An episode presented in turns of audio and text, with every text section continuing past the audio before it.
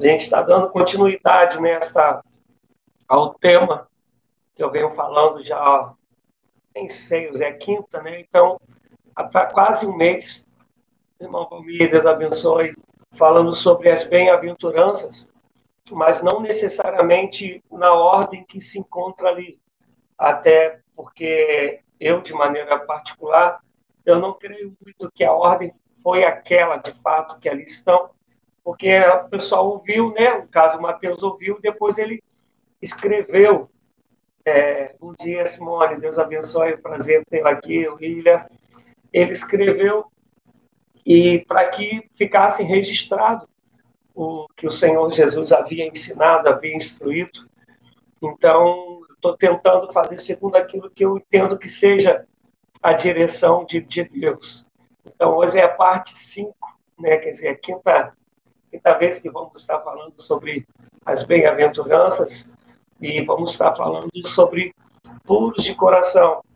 Eu confesso que eu, particularmente, não acho tão fácil estar falando sobre esse tema e na caminhada hoje vocês vão ver porque eu não acho tão, tão fácil, mas eu quero, em nome de Jesus, crer que vai ser bênção para mim, para vocês, né, para onde essa mensagem, essa devocional puder chegar, puder alcançar. Então, quero pedir uma vez mais, a gente vai esperar só mais três minutinhos e vai estar dando início, tá, vai estar orando e dando início à devocional. E eu peço que você vá compartilhando com as pessoas, convidando aí as pessoas para participarem conosco. Eu, Luciana, há quanto tempo, minha linda? Deus abençoe. Fique aqui com a gente. Está falando sobre as bem-aventuranças puros de coração. Então, eu peço vocês aí né, que sejam com, compartilhando para que mais pessoas cheguem e a gente possa estar dando o início e que seja bênção para todos nós, em nome de Jesus. Eu ainda estou com a dificuldade, estou esperando até o Jefferson que me dar ajuda e não consigo ainda usar mais. Quer dizer, no começo eu usava, agora não consigo mais usar o Face da, da igreja para poder transmitir. Não, ela não, Face não está me dando essa possibilidade da transmissão. Então, estou usando o meu Instagram, o canal YouTube, e estou usando também o meu Facebook e peço que vocês fiquem conosco. Que Deus abençoe. Amém, amados? Mais dois minutinhos e a gente dá o início. Acho que já seria o tempo mesmo de, de espera, de aguardar a chegada das pessoas. E somando ainda nessa essa parte de, de que hoje a gente vai ter um tempo é, mais tranquilo em termos de, de a quantidade de tempo para falar, porque a gente não vai ter um momento de cântico, né? Como eu disse, minha esposa e minha filha não estão. Então a gente vai dar entrada direto, né, na, na devocional após a oração. Oliveira, Deus abençoe. Amanhã quero estar lá com vocês, Oliveira. Pelo menos esta é a intenção. Mônica, Paulinha, Deus abençoe vocês. Roberto. Ô, Renato, oh, meu amigo, um abraço aí. Beijo no coração. Vamos estar orando? Senhor, aqui estamos, porque esse é um dia mais que o Senhor nos dá de presente. E como lemos em Lamentações, as misericórdias do Senhor são a causa de não sermos consumidos. E por isso podemos nos alegrar pelo milagre da vida. Nos alegrar, Senhor Deus, porque temos em Ti o consolo, o conforto, o socorro, o sustento e a paz que excede a toda a compreensão humana. Muito obrigado, porque temos a liberdade de falarmos da tua palavra, de te adorar, de buscar a tua presença. Isso é coisa gloriosa. Nos ensine, Senhor, todos os dias a, a valorizarmos esse privilégio de vivermos no país onde, Senhor Deus, podemos ouvir e pregar a tua palavra, onde podemos entoar cânticos a ti na hora que quisermos, no momento, Senhor Deus, que assim decidirmos. E queremos te agradecer por essa liberdade. Nos ensine, Senhor, eu te peço uma vez mais a valorizar isso. Nos ensine a te buscar enquanto que há tempo. Nos ensine a orar, nos ensine a desejarmos ter comunhão, intimidade com o Senhor. Deus, tu és o nosso refúgio, o nosso socorro. E tu sabes como a humanidade, Senhor, nesse tempo precisa de socorro e só o Senhor pode livrar. Só o Senhor pode socorrer. Só o Senhor pode repreender o vírus. Só o Senhor pode, Senhor Deus, aquietar os corações. Só o Senhor pode dar sabedoria ao homem para descobrir a, a vacina. Porque, Senhor, toda dádiva, todo dom perfeito vem do Senhor. E nós clamamos as tuas misericórdias, não só pelo, pelo Brasil, mas por toda a humanidade, suplicando que as mortes sejam cessem em nome de Jesus. Suplicando, Senhor Deus, que as brigas humanas, Senhor, por vaidade, por, Senhor Deus, amor ao dinheiro, Senhor, essas brigas sejam repreendidas, que elas cessem em nome de Jesus, porque Tu és poderoso para falar aos corações, Tu és poderoso, Senhor Deus, para fazer justiça, e, Senhor Deus, nós precisamos da Tua justiça cheia de misericórdia, compaixão e amor. Venha operar, Senhor Deus, sobre a nação brasileira, venha operar sobre a humanidade, trazendo refrigério, trazendo escape, trazendo esperança. Quantos estão sem esperança no dia chamado hoje? Mas, Senhor Deus, o Senhor enviou Jesus Cristo, a nossa esperança, para, Senhor Deus, nele. Sabemos, Senhor Deus, que nem a morte pode mais nos vencer, porque, Senhor Deus, em Cristo Jesus nós temos a vida eterna. Já passamos, ó Pai, assim cremos da morte para a vida. Que outras pessoas possam ter essa convicção que outros possam crer dessa maneira. Não estamos aqui para falar de religiosidade, até porque não creio nisso, mas eu creio que Jesus Cristo é o caminho, a verdade a vida. Eu creio, Senhor Deus, que não há salvação a não ser em Cristo Jesus, o autor e consumador da nossa fé. Por isso, Deus da glória, que Jesus seja apresentado nesta manhã, que a vida, vida e abundância que há em Jesus seja apresentado nessa manhã. Meu Senhor da glória, que o Senhor se apresente a cada um nesta manhã. Em nome de Jesus Cristo, opera os seus milagres. Senhor, gere vida, vida eterna nos corações. Senhor, livra-nos, Senhor Deus, do engano, livra-nos do erro. Em nome de Jesus Cristo, que essa manhã o nosso entendimento se abra, que os nossos corações se rasguem para receber a boa semente da tua palavra e que teu Espírito, Senhor Deus, encontre liberdade, porque o poder o Senhor já tem para trabalhar em minha vida e na vida daqueles que nos ouvem. Eu peço que assim seja, com perdão dos pecados, em nome de Jesus Cristo. César, buenos dias, Tica. Deus lhe bendiga. Estamos a orar por seu papá, sim. É, Amados, amadas, vocês que já estão, paz e bem, Cris, Edson, Patrícia, bom dia a todos. Eu quero pedir para vocês abrirem nessa passagem que aí já está para alguns, né? Mateus 5, Mateus 5, versículo de número 8. Mateus 5, versículo de número 8.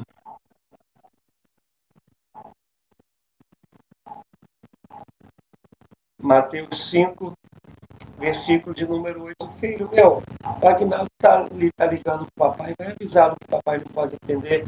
Perdão, amados, é que meu, meu síndico está aqui, ligou para mim, e como eu não posso atender, eu pedi meu filho para ir lá avisá-lo. Mas eu quero ler com vocês Mateus, capítulo 5, versículo de número 8.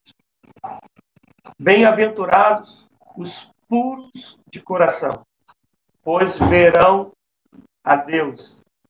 Bem-aventurados os puros de coração, pois verão a Deus. Na, a gente já viu, né, bem-aventurados pacificadores, porque serão chamados filhos de Deus. É, hoje nós vamos ver, vamos falar um pouco, bem-aventurados os puros de coração porque serão chamados filhos de Deus. Cadê, meu amigo? Um beijo a você e família. Amados, há, há uma dificuldade muito grande, pelo menos é, a meu ver, da gente compreender, da gente assumir, da gente se achegar a, de maneira particular, eu digo isso, a esta bem-aventurança. Nós vamos lembrar, hoje o meu resumo será bem menor do que tem sido. Nós vamos lembrar que nas outras bem-aventuranças, nós falamos que Jesus Cristo havia acabado de escolher os seus doze discípulos acabava, acabaram de operar milagres, e nesse momento uma multidão o está seguindo. E enquanto essa multidão segue, ele, ele vai para uma montanha, para um monte, e começa a ensinar para esses discípulos, esses discípulos que têm uma mentalidade dentro da, da religiosidade. Pastor Marcos Adal, seja bem-vindo, meu amigo.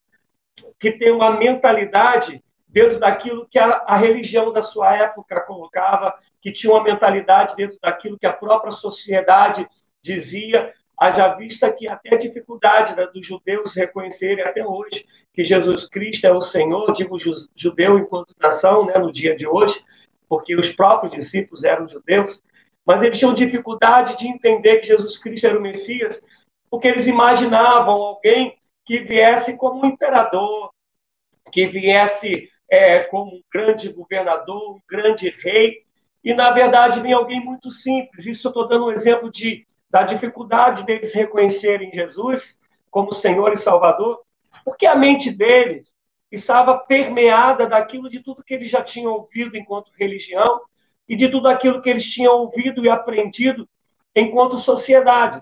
Como nós nos dias de hoje, né? No Brasil, nós podemos dizer que nós somos uma miscelânea, né? Nós somos é, um, um de culturas que chegaram, colocaram no liquidificador e bateram. Já comentei isso aqui em outras ou pregações ou estudos falando, né? Nós temos os índios, nós temos os espanhóis, os portugueses, os italianos, os africanos, né? A gente tem essa mistura da nossa colonização e afora aqueles que foram chegando, né? Com o passar do tempo, os asiáticos, enfim. Então a gente tem uma mistura de, de cultura de pensamento, de ideias, inclusive dentro da religião, e de maneira muito forte dentro da religião, haja vista que a, religião sempre mais forte foi um catolicismo, porém cheio de misticismo, porque era é da herança africana. Então, assim, a gente às vezes hoje vai apresentar Jesus para algumas pessoas, e esse conceito de um Jesus que não é religião, mas o conceito de Jesus Cristo que é um Salvador que enviou o Espírito para viver em nós. E vivendo em nós, o maior desejo dele, além da vida eterna e perdoar pecados, porque só tem vida eterna com perdão de pecados, é transformar a nossa maneira de ver a vida. É nossa transformar a nossa maneira de se comportar, de nos comportarmos em relação ao outro, é de mudar a nossa maneira, é o nosso caráter, a nossa maneira até mesmo de ter fé, porque normalmente a nossa fé é uma fé interesseira. A gente tem fé para obter alguma coisa. Inclusive, quando aquilo que a gente deseja a gente não obtém, normalmente o que acontece, a nossa fé, ela cai, ela diminui, para alguns até apaga, e tem gente que até muda de fé, porque a nossa fé é uma fé interesseira.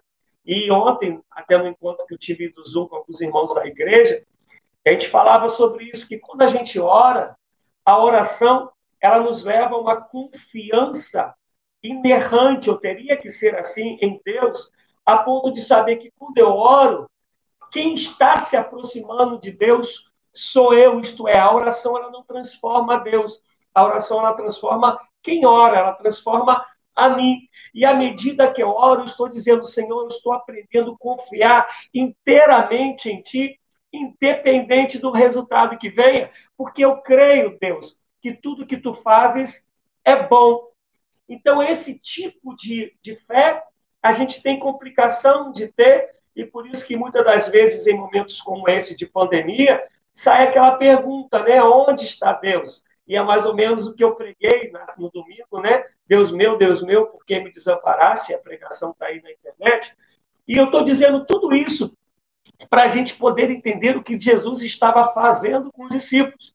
Eles pegaram 12 homens da vida, do dia a dia, pescadores, cobrador de impostos, homens cheios daquela cultura, pensamento, daquela moral religiosa e social de sua época, e começa a ensinar a esses homens. Ensinar esses homens o que, que é ser muito feliz. Né? Haja vista né, que eu falei isso, que a melhor tradução para bem-aventurados entende-se hoje que não é mais só feliz, é muito feliz.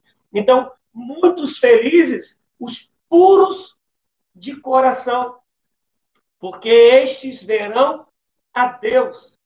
E aí a gente pergunta, então, o que é ser puro de coração? Que felicidade é essa que eu vou ter sendo puro de coração? E por ter esta felicidade, sendo puro de coração, eu verei a Deus. Aqui eu quero rapidinho abrir um parênteses. Interessante é que na nossa cultura cristã de atualidade, a gente acha que ver Deus é ver o sobrenatural de Deus. Que ver Deus, que ter comunhão com Deus, é ser capaz de ser um instrumento para anjos aparecerem, para Deus fazer milagres e maravilhas, e Deus faz tudo isso. Mas o interessante é que aí na passagem diz que nós veremos a Deus quando formos puros de coração. E eu bato sempre nessa e creio que seja por isso que Deus tem me levado a gente estar falando da bem-aventurança, porque eu tenho a convicção que eu estou indo na, na contramão do que a maioria hoje pensa, crê e até prega. Não digo todos, mas digo a maioria. Porque ser cristão tem a ver com a gente aprender a ver a vida com os olhos de Deus. Ser feliz é aprender a estar no meio dessa sociedade, vivendo como Jesus viveria, como tem aquele livro que depois virou filme, no, no meu lugar, o que faria Jesus, nos meus passos, o que faria Jesus, mais ou menos assim o nome do filme. Então, ser cristão é aprender a viver como Jesus viveria. E para isso acontecer, não tem a ver com religião, tem a ver com aquilo que Jesus disse para Nicodemos. É necessário nascer de novo. Tem a ver com nós nos permitirmos com que o Espírito Santo de Deus, que age em nós e principalmente através da palavra, possa transformar a nossa maneira de ver a vida. Eu vou parar aqui só para ler um pouquinho das coisas que estão escrevendo aqui. Glória a Deus, meu amigo.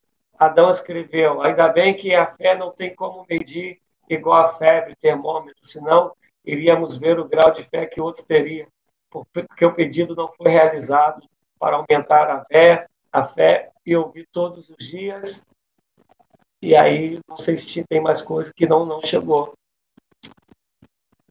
E, e é interessante, pegando a fala do pastor Marcos Adão, é, que a gente tem fé para ter, mas raramente a gente tem fé para ser. E o chamado do Evangelho do Senhor Jesus não é para ter. O chamado do Evangelho do Senhor Jesus é para ser. Por isso, e terminando esse resumo de tudo que eu falei nas outras bem-aventuranças, o resumo da introdução, que Jesus, ele primeiro, ele está ensinando os discípulos o que é ser, porque sendo os discípulos serão muito felizes, e assim sendo, os discípulos poderiam ser enviados. E aí a gente vai começar já depois em Mateus 5,13, falando, vós sois a luz do mundo e o sol da terra. Em Mateus 10, ele envia os 70, né, de dois em dois, mas antes de enviar, ele vai ensinar os discípulos o que, que é ser bem feliz, o que, que é ser muito feliz. E aí, no que, no que tange hoje, Tonai, seja bem-vindo, meu amado, a gente então vai estar falando sobre isso. Puros de coração. Antes de falar dos puros, eu quero falar do coração.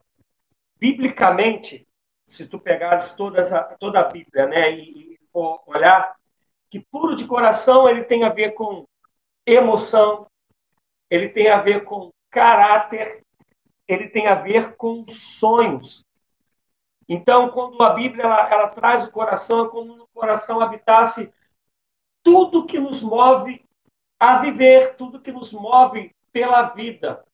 E aqui, então, ele está falando que bem-aventurados os puros de coração, porque esses verão a Deus. Inclusive, a gente vai pegar em Jeremias Isaías, vai dizer que Deus ele habita, Jeremias 17, 9, vai dizer que o Senhor, inclusive, habita nos que têm o coração quebrantado, nos que têm o coração puro. O salmista Davi, no Salmo 51, vai dizer: o coração aquebrantado e contrito não desprezarás, ó Deus. Então, assim, o coração, ele, ele também vai dizer que, é, do coração, vai dizer Jeremias, que procede a vida, procede o intento do, do, da, da nossa vida, a intenção do nosso viver, do nosso caminhar. Isto é, quando a Bíblia está falando bem-aventurados puros do coração, ele está falando desse local que procede a vida, desse local que, que, que emana suas emoções, seus intentos. Isso, repito, pegando o coração como significado bíblico, desse lugar do seu ser, da, da onde todos os seus planejamentos, todas as suas reações existem, nascem. E eu repito, lá em Jeremias, ele chega a dizer que eu quero é, que Deus tem prazer em habitar. O, o, o desejo de Deus é que o nosso coração seja o trono dele. Ele vai dizer isso, ele vai dizer que aí é nesse lugar que tem que ser puro. Isso, Bianca, ele quer ensinar o valor real das pessoas, caráter de Deus, amor e justiça. Eu vou pegar aí o gancho da, da Bianca. Eu quero começar a falar do seguinte: que pureza, ser puro, biblicamente, é, era usado quando uma roupa ela era branca, branca, que inclusive vai ter aquela expressão alva mais que a neve. É, que branco também era usado que quando o, era separado o trigo e não havia mais nenhum tipo de sujeira, nenhum tipo de mistura no trigo, aí era usada a palavra também puro. Então, pureza quer dizer também o vinho, que não havia mistura nele, o vinho que era totalmente é, é, é, limpo, não havia nenhum tipo de mescla. São os significados que nós vamos sempre achar na Bíblia em relação a puro. Então, quer dizer, coração dizendo de onde saem as emoções, saem os pensamentos, saem os desejos, sai até mesmo o que move as nossas reações, o que move os nossos planos. Está Deus falando que esse lugar ele tem que ser sem mistura, ele tem que ser inalterado, ele tem que ser limpo, totalmente limpo. E está dizendo que então desse lugar onde Deus quer habitar, se ele for puro, se ele for quebrantado, é que nos vai, vai nos permitir ver a Deus. Tito está acordado, Tito? É que vai nos permitir ver a Deus. Então, a gente precisa, em nome de Jesus, ter, para a gente poder caminhar, a, a, a ter essa, essa noção, esse conhecimento de que, olha, Deus quer habitar no meu coração, no local da onde regem todas as emoções, intenções e ele ir pegando esse local, que é o local da onde emana a fonte de vida, que é o próprio Deus que aí quer habitar. A partir daí, eu vou começar a ter um coração de fato puro, e tendo um coração puro, eu verei a Deus. Mas vamos lá. Tendo um coração puro. Há um tempo atrás, Tiago, Amado, só um momentinho que está querendo acabar a bateria do, do computador. Tia, Tiago. É, a... Só um momentinho, amados, que eu tenho que pegar aqui.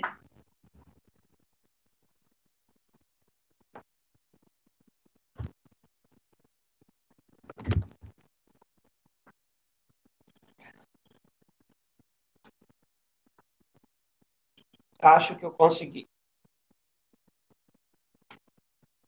Eu quero até agradecer aí o Ney, o Ataíde, o pessoal que, como alguns sabem, meu computador deu problema. E, o, e aí eu tô, fui socorrido com o computador da igreja.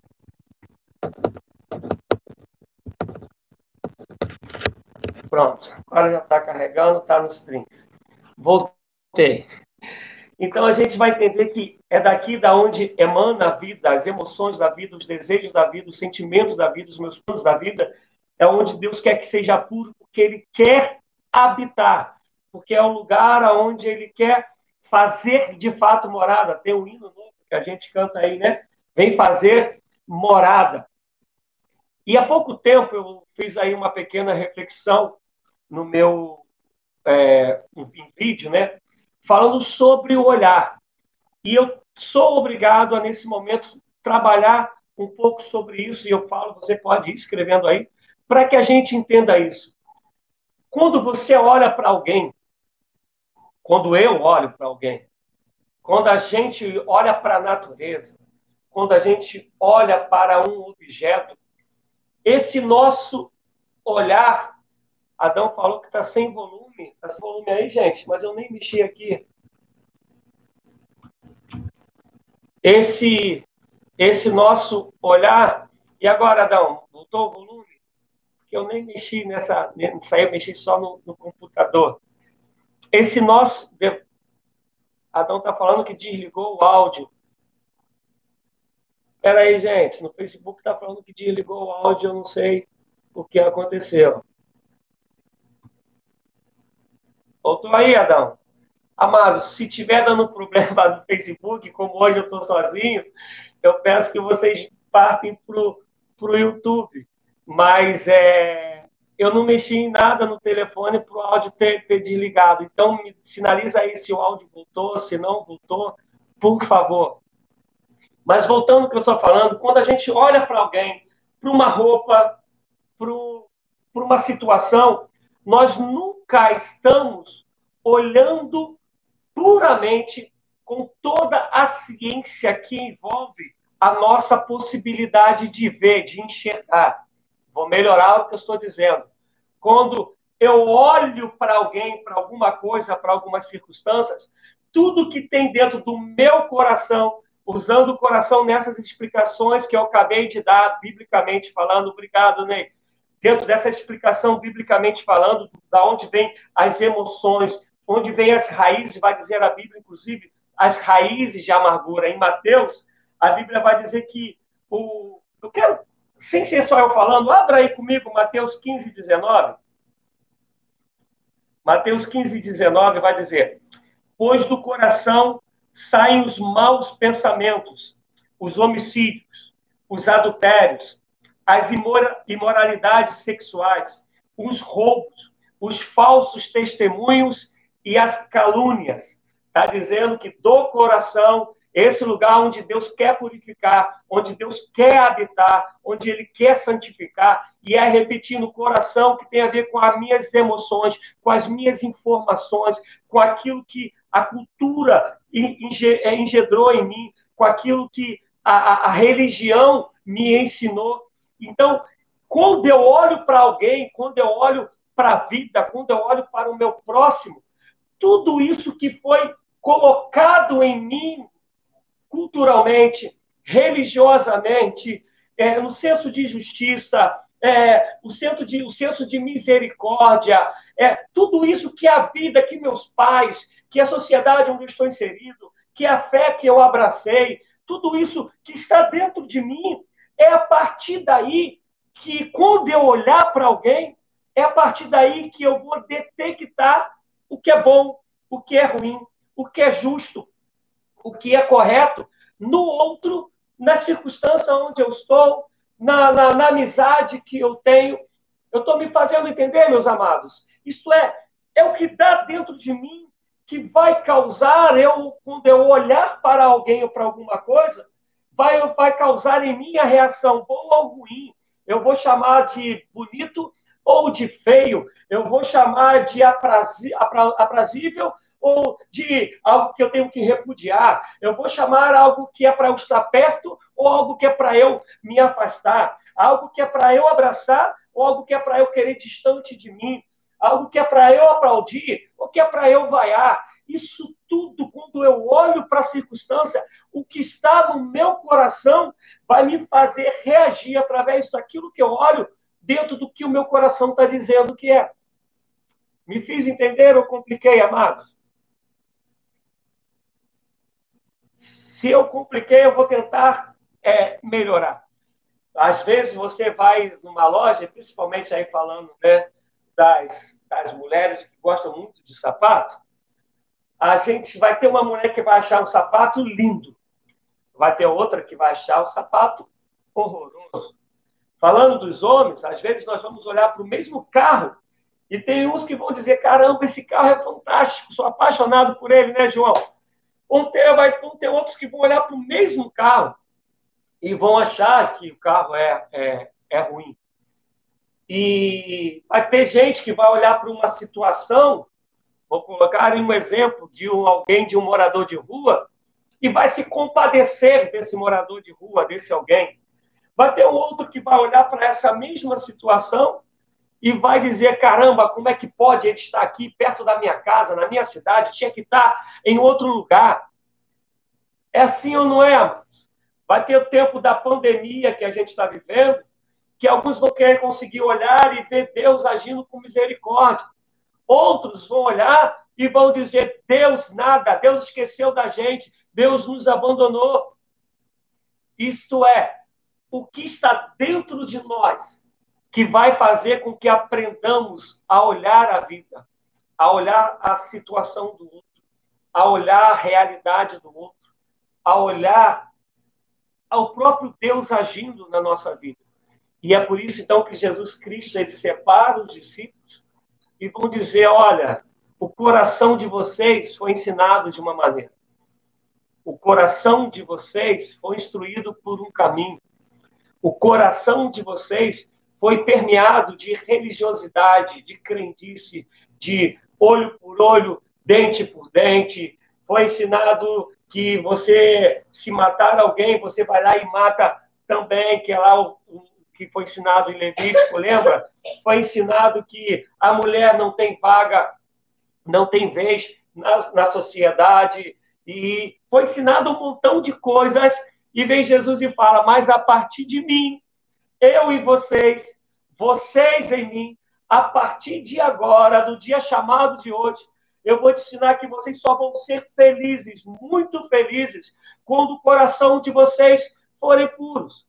Quando o coração de vocês aprender a olhar para o outro com compaixão, com misericórdia. Quando você aprender a olhar para a vida e dar graças a Deus pela vida que você tem, porque a vida que você tem foi Deus que criou e tudo que você desfruta dela, o ar que você respira, a água que você bebe, o lugar que você vai ou deixa de ir, tudo isso é presente de Deus, foi Deus quem te deu e você vai aprender a olhar para a vida com, essa, com esse olhar de um coração puro que vê Deus em tudo.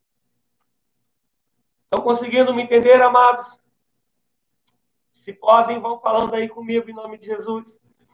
E aí Jesus está convidando os discípulos a viverem com essa alegria da pureza do coração no olhar da vida, no olhar para a vida. Pastora Márcia, seja bem-vinda, Deus abençoe.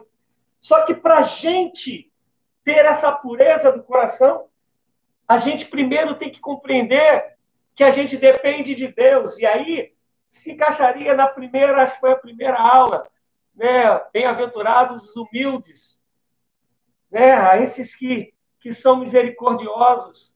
A gente vai ter que aprender que a gente depende de Deus e, o, e a, a, a pureza do coração ela começa a acontecer quando a gente começa a compreender que a gente necessita de Deus, que a gente tem sede de Deus, que a gente sem Deus não é nada, que não há razão para viver se não for viver em Deus, sendo transformado por Deus. Então, à medida que eu me achego a Deus, e é a graça de Deus que me permite me achegar a Ele, porque não há justiça em nós mesmos, em mim mesmo, para eu me achegar a Ele, Ele provoca em mim uma sede de tê-lo, e essa sede que já vai começar a purificar o meu coração, e eu vou me aproximar dele a ponto de dizer, como Paulo: não vivo mais eu, mas Cristo vive em mim, a fim de que ele, Deus em mim, me transforme. À medida que eu chego a Deus, eu vou começar a olhar para a vida com mais valor.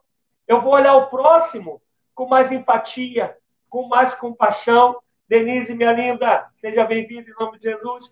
À medida que eu me achego a Deus e meu coração vai sendo purificado, eu vou começando a aprender, porque Deus em mim, lembra lá de Jeremias, Deus em mim habitando no meu coração, ele vai me ensinar a amar ao próximo, ele vai me ensinar a estender as mãos para o necessitado, ele vai me ensinar onde há injustiça, ser um um causador, um instrumento para a justiça. Tudo isso está nas bem-aventuranças. Ele vai me ensinar a ser um pacificador, onde há guerra, guerra nos corações, guerras físicas, guerras existenciais. Ele vai me ensinar a olhar a vida com uma alegria de saber que Deus está aqui e que Ele em mim, Ele pode me usar para eu socorrer o necessitado, para eu levar pão para o faminto.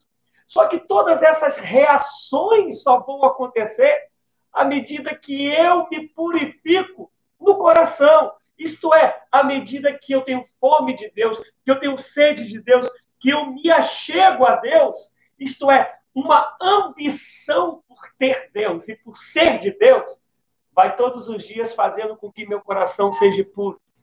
E meu coração sendo puro, eu passo a olhar a vida como Deus olharia.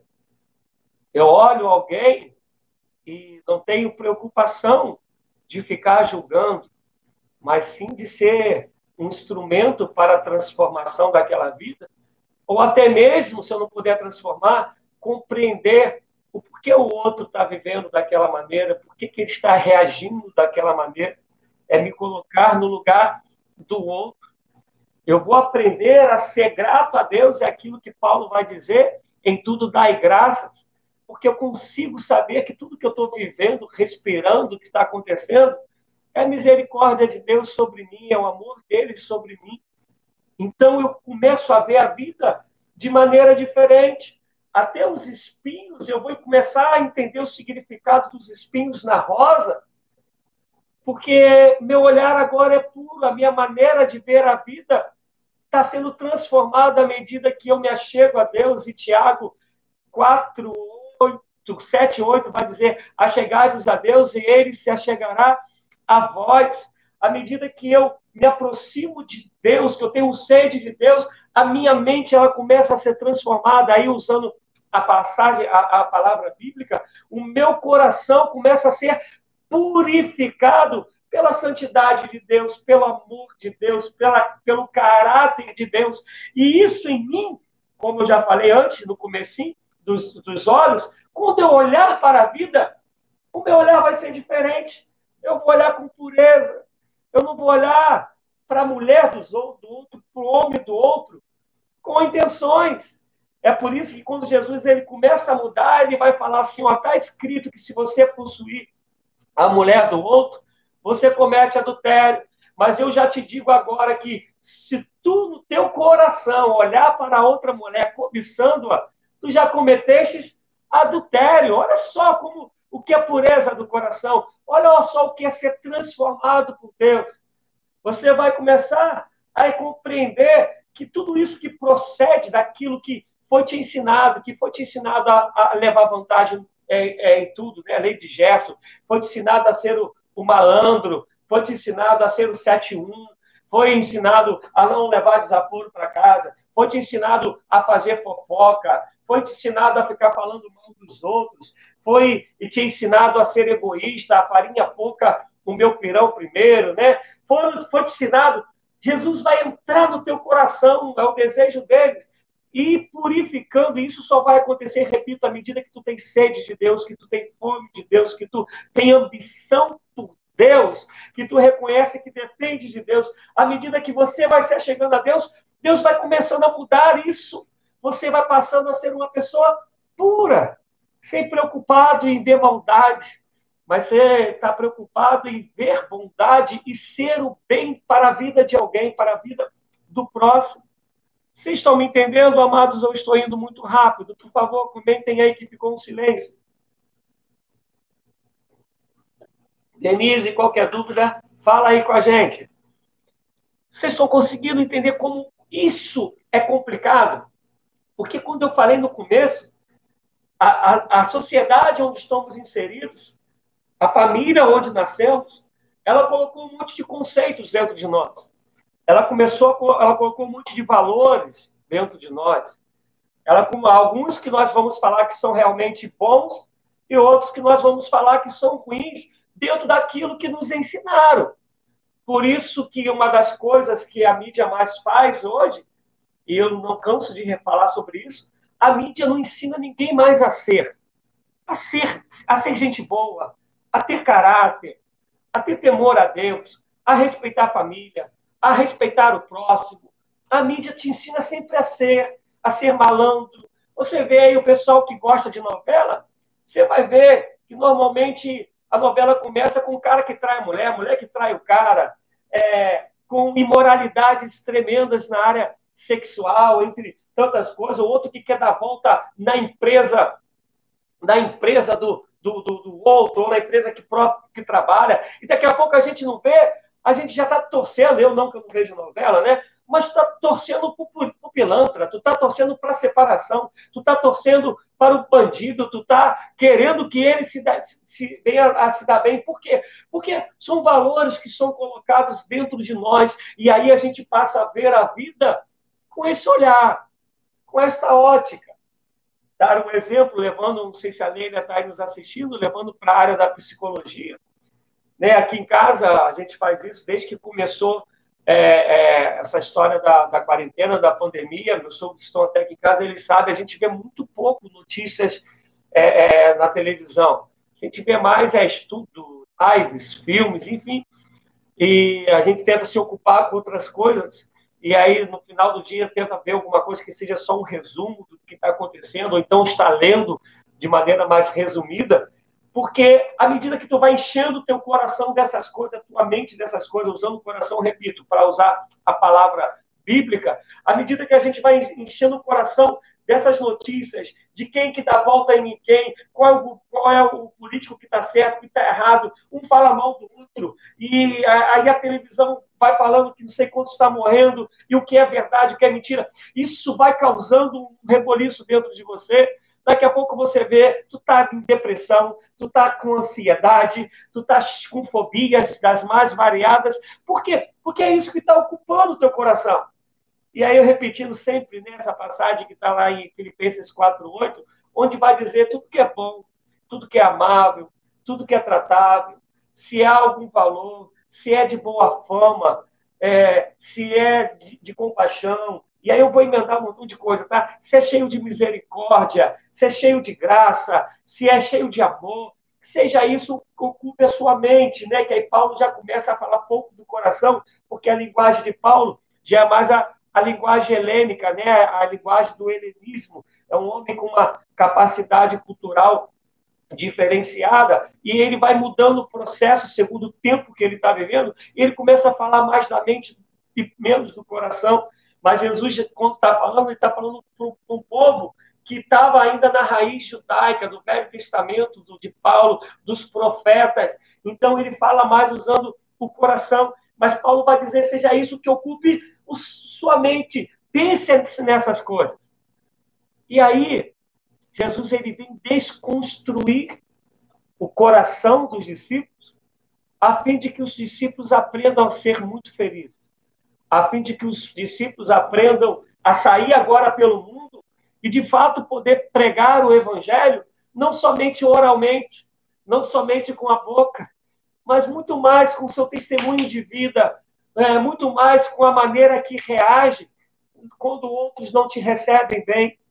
Ontem, né, não sei se eu posso usar o nome aqui dele, então vou falar sem usar o nome. Ontem, no encontro da, da, do grupo lá da igreja pelo Zoom, foi me perguntado, pastor, mas quando a gente fala para alguém, prega o evangelho para esse alguém, e esse alguém não quer ouvir de jeito nenhum, como que a gente faz no, no, nisso daí? Né? E eu falava para essa pessoa que o grande problema da gente é que quando a gente prega e a, a outro não, não quer ouvir, não quer dar atenção, isso eu não falo só do evangelho, de qualquer coisa que você quer dizer e o outro não quer te ouvir, o outro não concorda contigo, o outro não dá atenção, a gente se ira, e não porque o outro não recebeu a mensagem, não porque o outro não quis abrir o entendimento para entender. A gente, na verdade, se ira, com algumas exceções, é porque é a gente que está sendo rejeitado. É porque eu estou falando e o outro não está ouvindo a mim, não tem a ver com a mensagem que está sendo dita. E aí, no fim de tudo, a gente fica entristecido, a gente fica irado, a gente fica com raiva que o outro não me ouviu. O outro não deu valor ao que eu disse, ao que eu preguei, ao que eu ensinei, ao que eu instruí. Porque, na verdade, a gente está preocupado com a gente mesmo. E quando vem Jesus, ele fala: Tu vai parar de pensar assim. À medida que teu coração for puro, você vai aprender, de fato, a me ver, a saber que quando você prega, quando você instrui, quando você orienta, sou eu na tua vida. Sou eu te movendo por compaixão ao outro. Sou eu te levando a agir com amor em relação ao outro. Sou eu te ensinando a estender a mão para o outro, mesmo que o outro não queira reconhecer a tua ajuda. Isso não vai mais te causar mal, porque teu coração está purificado e tu tens alegria em mim, na minha presença, o que Deus quer te ensinar. Eu sempre gosto de pegar essa comparação dos pais. É... Patrícia, é, está no, no, no, Facebook também. Estamos no meu Face, na, no Instagram, que a Patrícia está perguntando se está no Facebook, e, e aqui no, no YouTube. É... Eu sempre pego a comparação dos, dos pais. Os pais, quando fazem algo pelos filhos, eles é, fazem principalmente quando são muito pequenos os filhos, sem estar esperando nada em troca. E sem estar esperando reconhecimento. Fazem porque amam. Fazem porque o coração do pai, que é pai mesmo, de uma mãe que é mãe de verdade, tem um coração puro em relação ao seu filho. Então a intenção não é uma barganha. A intenção não é um reconhecimento. Mas a pureza do amor que o pai e uma mãe têm por filho faz com que o pai e a mãe tenham alegria pelo simples fato de estar fazendo aquilo que é bom para o filho. E é essa pureza, mal comparando, porque não chega nem perto da pureza que Deus deseja que a gente tenha, que Deus está falando. Bem-aventurados, muito, muito felizes os puros de coração, porque verão a Deus. Vai aprender a ver a Deus por saber que está sendo movido a amar o próximo vai aprender a ver a Deus porque sabe que está sendo impulsionado a agir com compaixão. Vai aprender a ver a Deus porque está sendo, sabe que está sendo é, levado por Deus a socorrer o necessitado. Vai aprender a ver a Deus, mesmo sabendo que quando fez o mal e foi fez o bem e foi mal falado, maldito, foi caluniado, vai aprender a ver a Deus na sua própria vida compreendendo que precisa, o outro que falou mal de você precisa conhecer a Deus. Eu quero ler ainda uma passagem e peço que você, se quiser, abra em Mateus 23, 25. Mateus 23, 25 vai dizer assim: Ai de vocês, mestres da lei e fariseus hipócritas, vocês limpam o exterior do copo e do prato mas por dentro eles estão cheios de ganância e cobiça. Fariseu cego, limpe primeiro o interior do copo e do prato, para que o exterior também fique limpo. Ai de vocês, mestres da lei, fariseus hipócritas, vocês são, são como sepulcros caiados, bonitos por fora, mas por dentro estão cheios de ossos e de tipo e de todo tipo de imundície. Você consegue entender aqui que está sendo dito? Que o que é puro de coração não tem nada a ver com aparência. É Deus falando que os religiosos, tanto daquela época como de hoje, têm uma preocupação tremenda de mostrar o exterior, de fazer que por fora as pessoas vejam que a pessoa é santa, que é boa, mas não passa de uma encenação não passa de um teatro, não passa de um jogo de imagens a fim de que o outro veja. Mas aí vem Jesus e fala: tu está limpando o exterior e o interior continua sujo. Vocês são como sepulcros, são como um caixão fechadinho, que lá dentro tem um morto que já está em decomposição. Ah, pastor, o que isso tem a ver com a pureza do coração? Tem tudo, que ele está falando que está do lado de fora está limpo, mas do lado de dentro está tudo sujo. E quem assim vive nunca encontra a felicidade, nunca vai ser muito feliz. Sabe por quê? O puro de coração, ele não está preocupado com a, em ser hipócrita. Ele nunca deseja ser hipócrita, ele quer ser o mais sincero possível, o mais verdadeiro possível, o mais transparente possível. O puro de coração não está preocupado se um dia a máscara vai cair, porque ele não tem máscara. Então, ele não tem, ele dorme tranquilo, ele chega em qualquer lugar, ele chega tranquilo. Ele, quando abraça, ele quer abraçar mesmo. Se não quer abraçar, ele também não abraça. Todavia, falando como cristão, como alguém que é cheio do amor de Deus, ele vai querer abraçar, porque ele vai querer levar o amor de Deus ao outro. Mas o que eu quero dizer é que o puro de coração está longe desse pensamento teatral, desses jogos desses jogos de imagens que do lado de fora fica bonitão e do lado de dentro está horrível.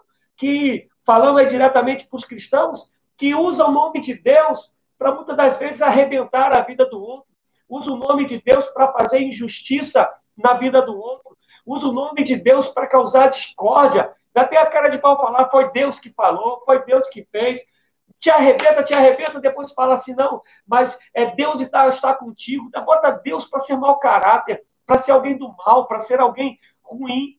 O puro de coração não tem isso. Ele não está preocupado com o holofote, ele não está preocupado com aplausos. Ele é feliz porque Deus habita no coração dele de tal maneira que o leva todo dia a querer Deus e querendo Deus, ele se parece mais com Deus e aprende a olhar agora a vida com a pureza. Eu estou lembrando aqui de uma música secular, acho que era de Benito de Paula.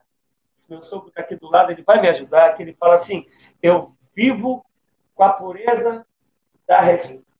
da resposta das crianças. É a vida, é bonita e é bonita. Ah, pastor, o senhor está pegando uma música secular? Amados, eu vou falar para vocês muitas das vezes elas têm mais essência da esperança de Deus para nossas vidas do que muitas coisas que hoje nós cantamos aí nas, nas igrejas e não se espante, porque se você for sincero, tu sabes que o que eu estou falando é verdade. É essa esperança de Deus, de que a criança tem de olhar a vida. E no hora a gente está aí nessa vivendo aí esses dias, né, falando sobre preconceitos. Me perdoe vocês que me ouvem, quem me conhece mais de perto sabe disso. Eu não levanto bandeira nenhuma.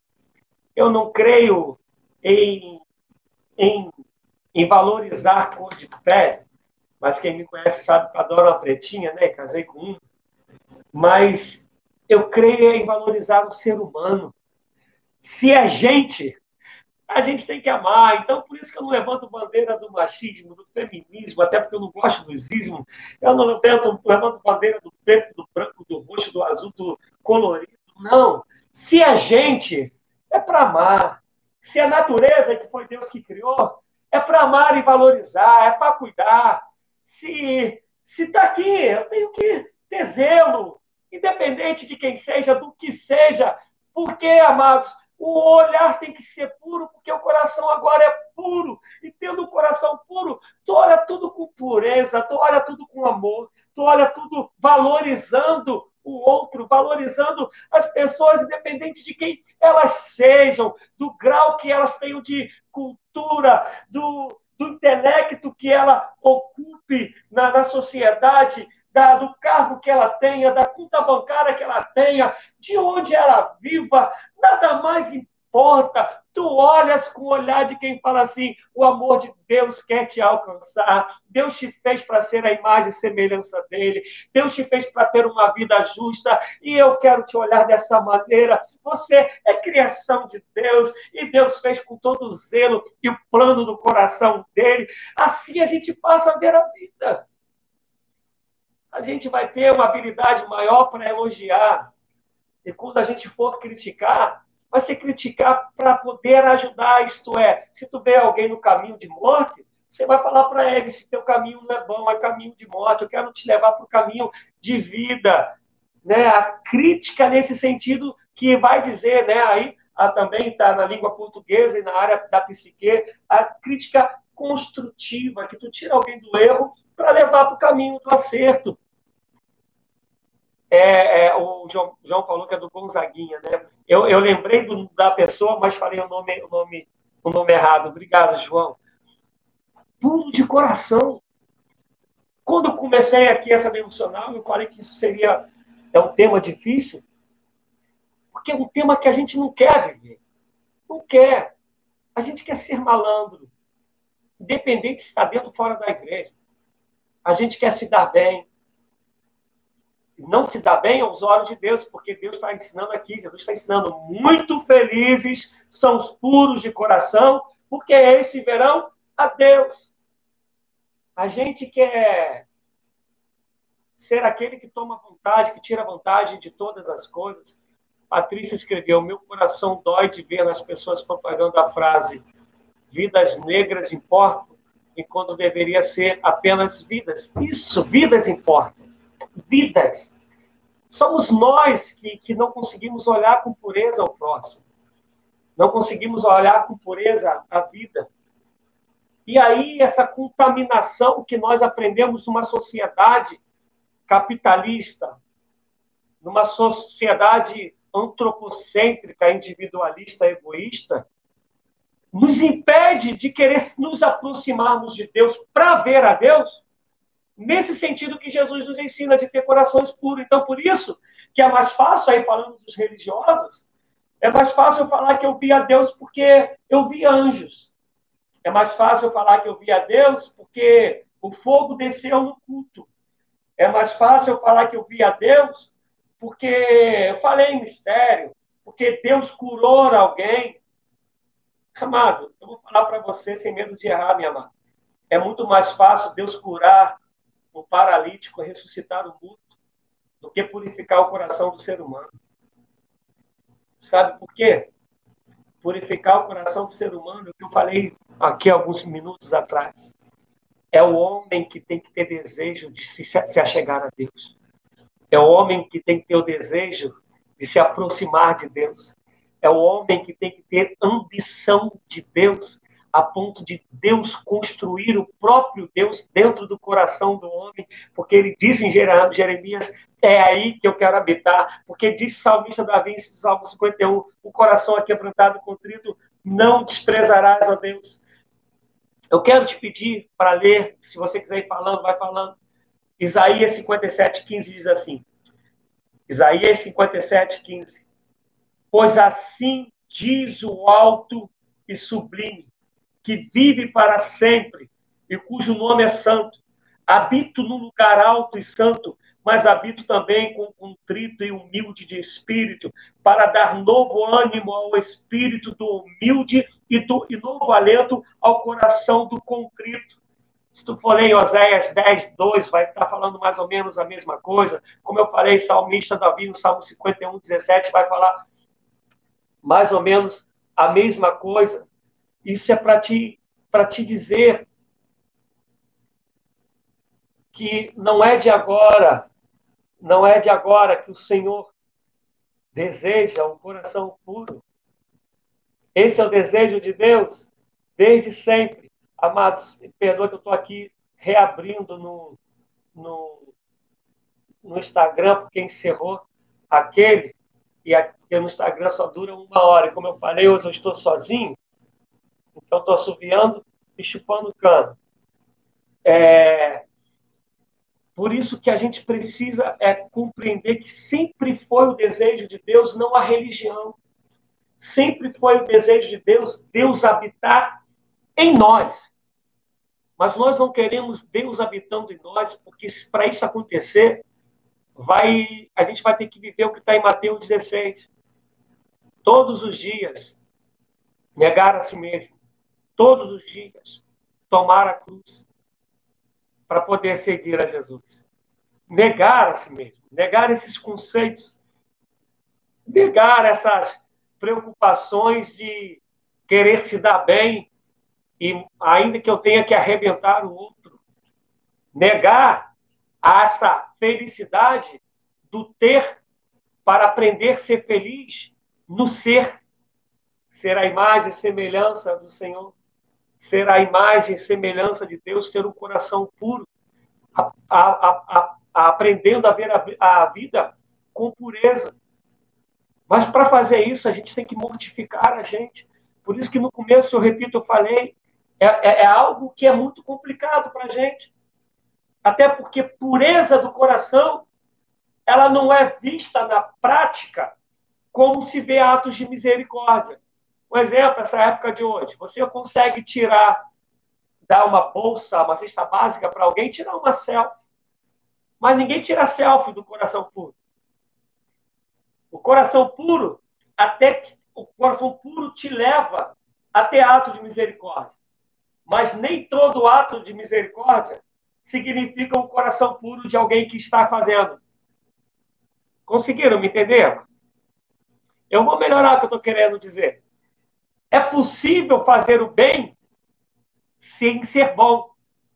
Mas é impossível ser bom e não fazer o bem. Eu vou te explicar melhor. Você pode fazer o bem para alguém tendo interesse.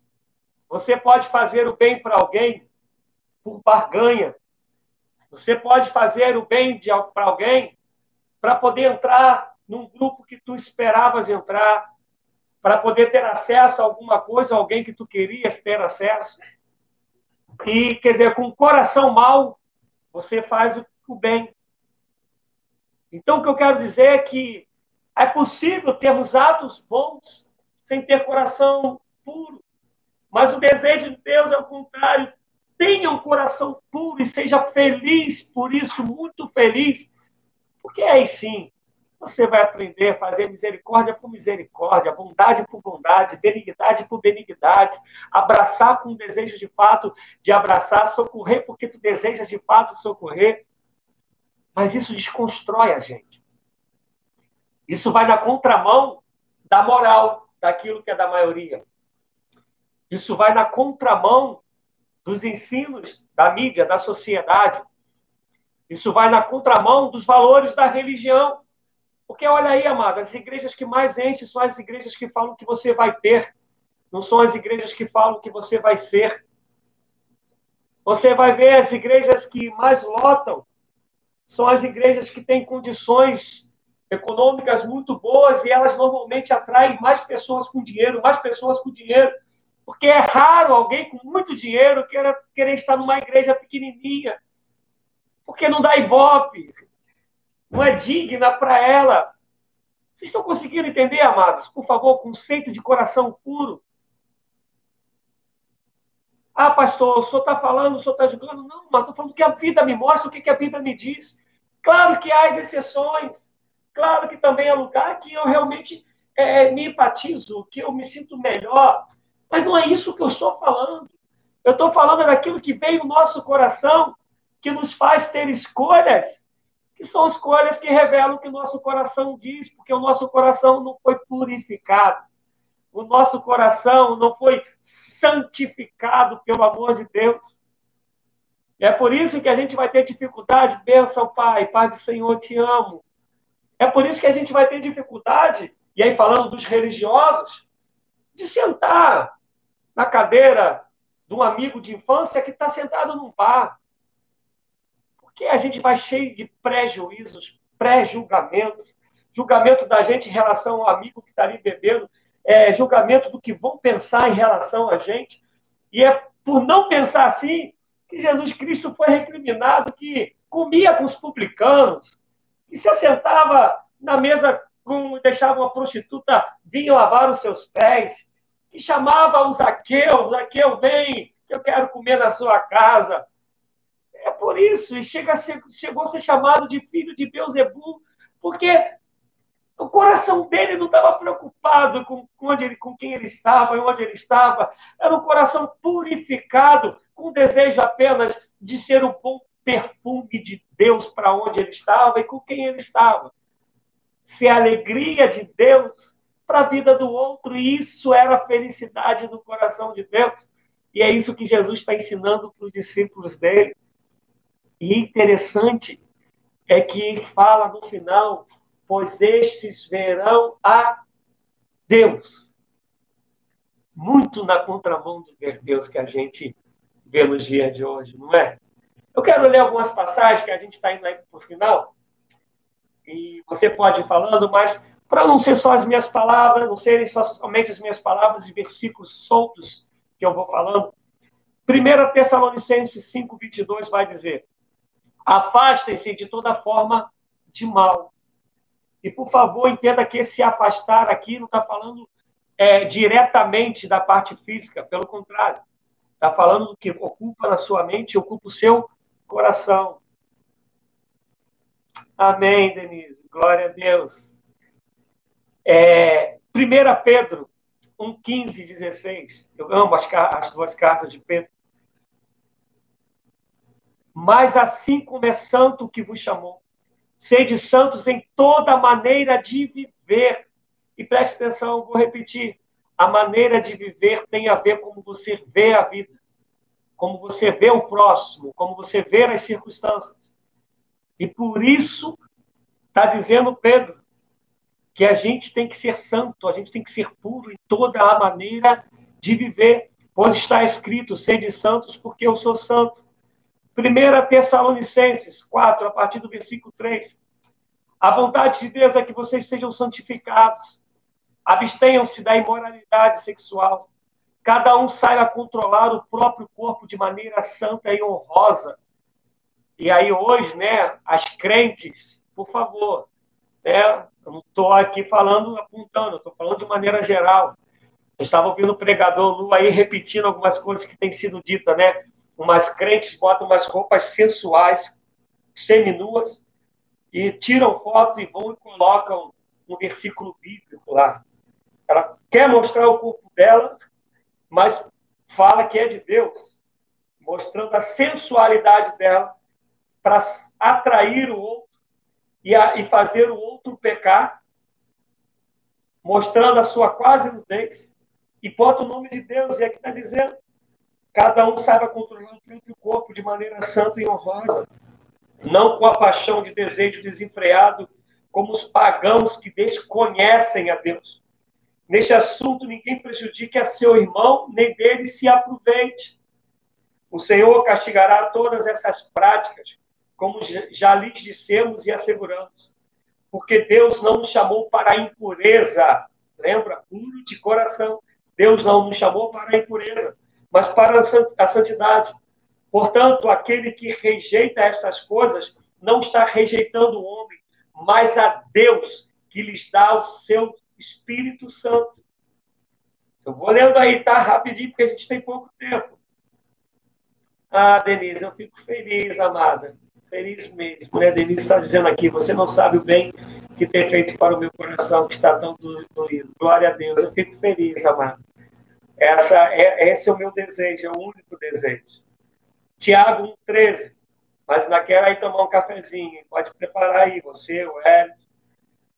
Quando, Tiago 1,13. Quando alguém for tentado, jamais deverá dizer: Estou sendo tentado por Deus. Pois Deus não pode ser tentado pelo mal e a ninguém tenta.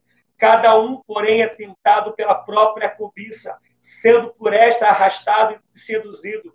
Então, a cobiça, tendo engravidado, dá à luz o pecado, e o pecado, após ter se, ter se consumado, gera a morte. O que está sendo dito aqui? Está sendo dito aqui que aquilo que está no teu coração é que te tenta. Por exemplo, eu nunca poderia cair na tentação das drogas. Nunca foi minha praia, nunca gostei, nunca usei. Cada um é tentado naquilo que o coração está movido. E aí fala, poxa, estou sendo tentado por Deus. Não, é o teu coração que precisa ser purificado. É o teu coração que precisa ser santificado. E aí eu vou lendo, tá? Porque a gente tem pouco tempo. Mateus 15, 10. Jesus chamou para junto de si a multidão e disse: Ouçam, entendam. O que entra pela boca não torna o homem puro, mas o que sai de sua boca, porque está saindo da onde? Do coração. Isto o torna impuro. Impuro é o contrário, é o antônimo do puro, da pureza. Então os discípulos se aproximaram dele e perguntaram: Sabes que os fariseus ficaram ofendidos quando ouviram isso? Ele respondeu: Toda planta que meu Pai Celestial não plantou será arrancada pelas raízes. Deixa-nos, eles são iguais a cegos. Se um cego conduzir outro cego, ambos cairão no buraco. Então Pedro pediu-lhe: Explica-nos a parábola. Será que vocês ainda não conseguem entender? Perguntou Jesus. Não percebe que o que entra pela boca vai para o estômago e mais tarde é expelido. Mas as coisas que saem da boca vêm do coração, e essas são que tornam o homem impuro. Pois do coração saem os maus pensamentos, os homicídios, os adultérios, as imoralidades sexuais, os roubos, os falsos testemunhos e as calúnias. Consegue prestar atenção? Não tem a Bíblia, ela não se contradiz. O desejo do coração de Deus de habitar em nosso coração e nos purificar a ponto de nos fazer felizes, e sendo felizes, vamos aprender a ver a vida com felicidade, com bons olhos, e isso nos fará felizes.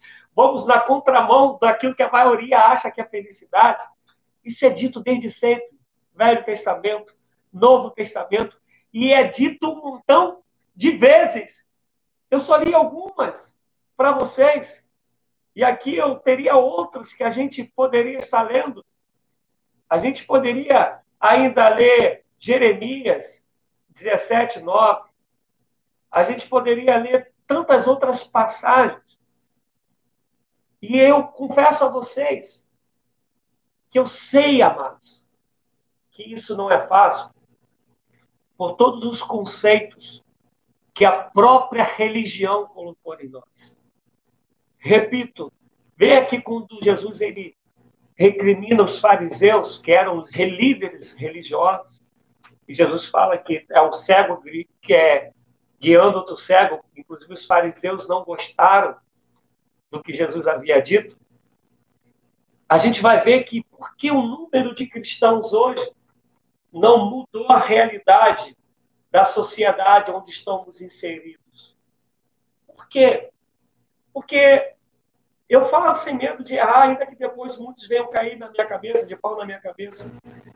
Eu sei que a maioria dos líderes que temos religiosos não estão preocupados em pregar o ser, porque eles mesmos não estão preocupados em ser.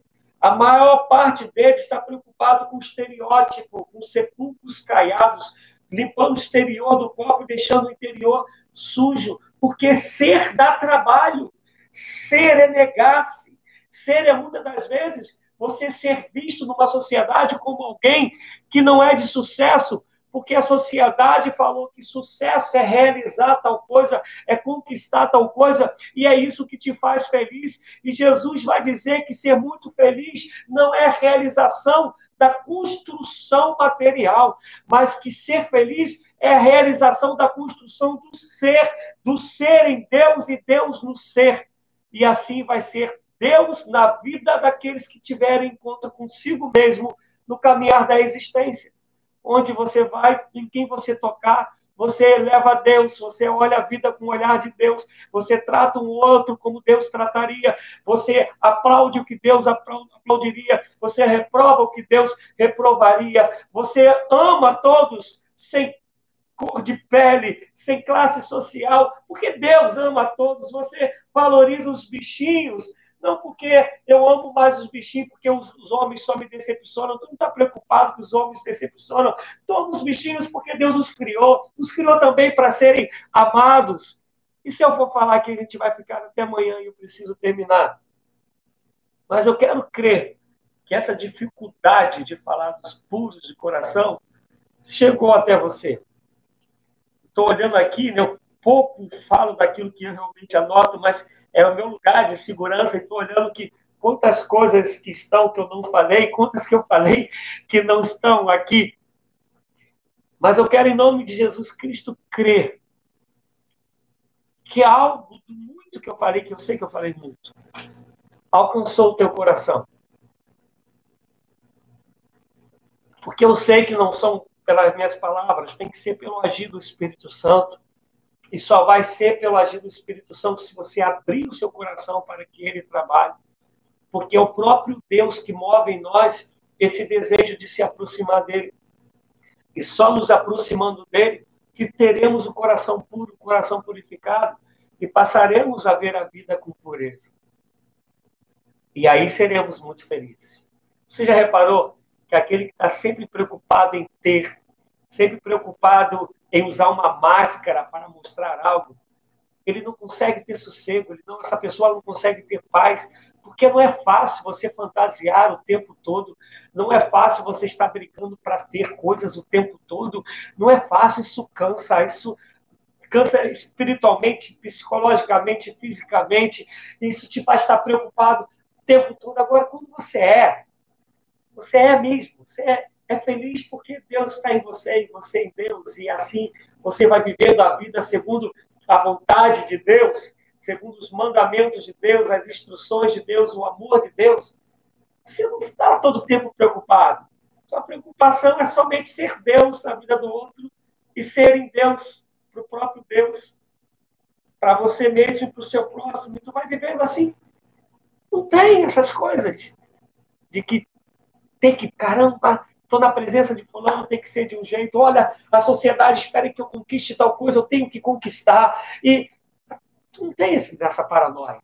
Claro, tu vai correr atrás, mas sabendo que tudo isso vai ser uma consequência de quem você é em Deus. Isso, e o que você conquistar não vai fazer você ser, no máximo vai fazer você ter. Mas quando você conquista sendo em Deus, aquilo que você conquista passa até aquilo que você conquistou ter um significado diferenciado para você e para o seu próximo, porque você sabe que aquela conquista não faz de você ser quem você é.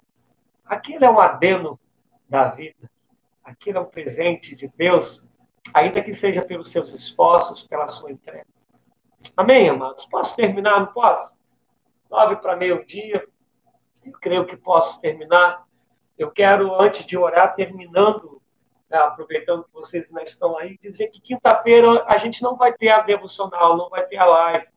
Eu vou ver se eu consigo fazer à tarde, mas eu não vou confirmar ainda. Se eu for fazer, eu aviso vocês, porque eu tenho médico de manhã, né? Como alguns aí sabem, eu fraturei a coluna em 2001 e eu frequentemente eu tenho contusão, é, principalmente na panturrilha esquerda. Eu não consigo correr na rua, já ganhei 3 quilos aí nessa, nessa quarentena. Tá uma pochetezinha aqui que eu nunca tive na vida. E eu consegui um médico de desportos aqui próximo à minha casa e ele só atende terças e quintas de manhã. Então, por ser só terças e quintas de manhã, eu não marquei para hoje, marquei para quinta. E é 11h30 que eu consegui a vaga. Então, se eu ver que eu vou ter condições de fazer à tarde, eu aviso aí que a gente vai ter alguma coisa à tarde ou noite da quinta-feira mas a princípio a gente não tem um encontro de manhã. Tá bom, amados? Vamos orar, não vi aí mais nenhuma pergunta. Então a gente não vai ter quinta, mas sexta-feira a gente tem um culto. Quer dizer, não estou falando que não vai ter, a princípio não tem.